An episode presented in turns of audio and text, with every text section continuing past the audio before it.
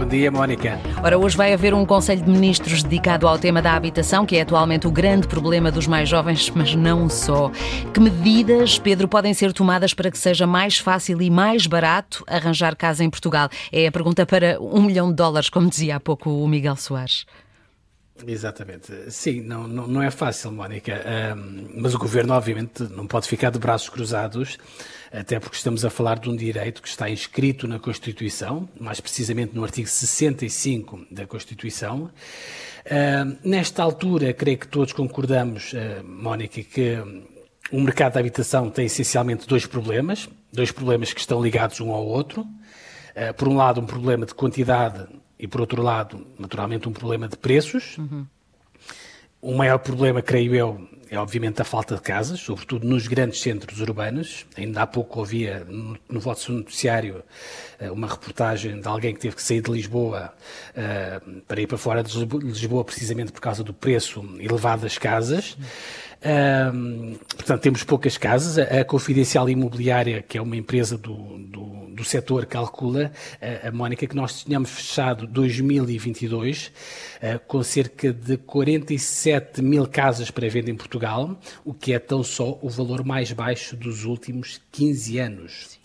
E o próprio INE, também com base nos dados do, do Census, diz que na última década foram construídos em Portugal cerca de 110 mil edifícios, o que corresponde a cerca de apenas 3% do total do nosso parque habitacional. Uhum. Isto tudo basicamente para dizer que temos poucas casas em Portugal. Uh, além do problema da quantidade, também, como eu dizia, temos o problema do preço, que naturalmente está ligado ao problema da falta de oferta. Esta é a regra mais básica claro.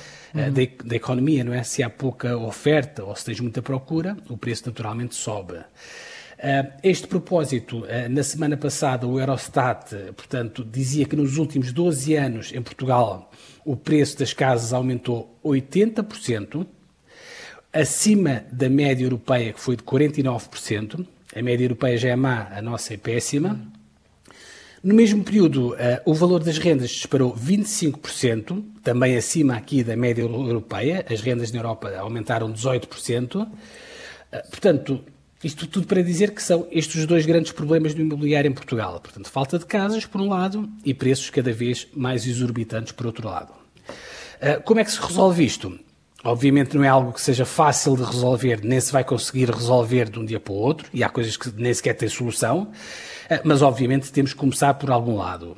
Eh, o Primeiro-Ministro eh, há duas semanas deu uma entrevista à Antena 1, onde. Antena 1, peço desculpa, Mónica, RTP, uhum. se é que é correto, onde levantou um bocadinho a ponta do véu sobre, sobre as medidas. Hoje até as repete num, num, artigo que ele publica da opinião no Jornal Público. Por um lado, portanto, ele anunciou que o Estado vai disponibilizar mais terrenos públicos para a construção, o que obviamente é uma notícia positiva, portanto é a origem do problema. Uh, depois anunciou incentivos para que os promotores imobiliários privados possam construir mais habitação, também é positivo. E finalmente também disse que o governo vai avançar com mais incentivos para que os proprietários possam uh, colocar mais casas no mercado de arrendamento. Uhum. A este propósito, ainda hoje o Jornal de Negócios um, dizia que as licenças de habitação uh, no alojamento local uh, passarão a ser temporárias, ou seja, passam a ter um prazo de validade, precisamente para tentar que no final desse prazo de validade se possa canalizar algumas dessas casas para o, o mercado de, de, de arrendamento tradicional. Sim. Enfim, Ideias boas, no papel obviamente são todas boas, agora resta obviamente saber se, se, vão ou não funcionar. Eh, em relação, por exemplo, a esta questão dos incentivos para arrendar, não sei se te lembras, nós há dias ainda falámos aqui sobre isto. Eh, nós temos em Portugal um programa chamado Programa de Arrendamento Acessível, Sim. que é mais dirigido à classe média, dá benefícios fiscais aos senhorios em troca de um alívio fiscal de 20% no preço da renda. Qual é que é o problema, Mónica? Não funciona.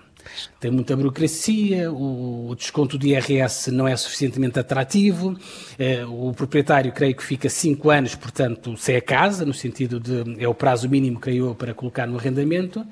Enfim, Vamos a ver. Uh, muito rapidamente, outra forma de tentar, digamos, minimizar este problema da habitação, aqui sobretudo na vertente social, é avançar de uma vez por todas com, com, com as construções que estão previstas no PRR. Ainda ontem falávamos aqui sobre Sim. os atrasos da bazuca europeia e a habitação, infelizmente, não é exceção. Aliás, é um dos, um dos maiores atrasos. Uh, na bazuca estão previstos 1,2 mil milhões de euros para construir 26 mil casas para as famílias mais carenciadas e cerca de 775 milhões de euros para colocar no mercado de arrendamento a cerca de 6.800 casas. Enfim, Mónica, vamos, vamos a ver as medidas que o Governo vai aprovar hoje em Conselho de Ministros para tentar perceber se serão uh, suficientes ou não para ajudar a minimizar este problema. Eh, eu, eu digo minimizar, não digo resolver. Porque, claro, pois, porque... Se, pois, claro. Sim, sinceramente acho muito difícil alguma solução mágica que resolva de uma vez por todas este problema da habitação em Portugal, que ainda por cima é um problema que tem várias camadas. Mas obviamente é preciso começar por algum lado, vamos ver o que é que o Governo uh, anuncia hoje.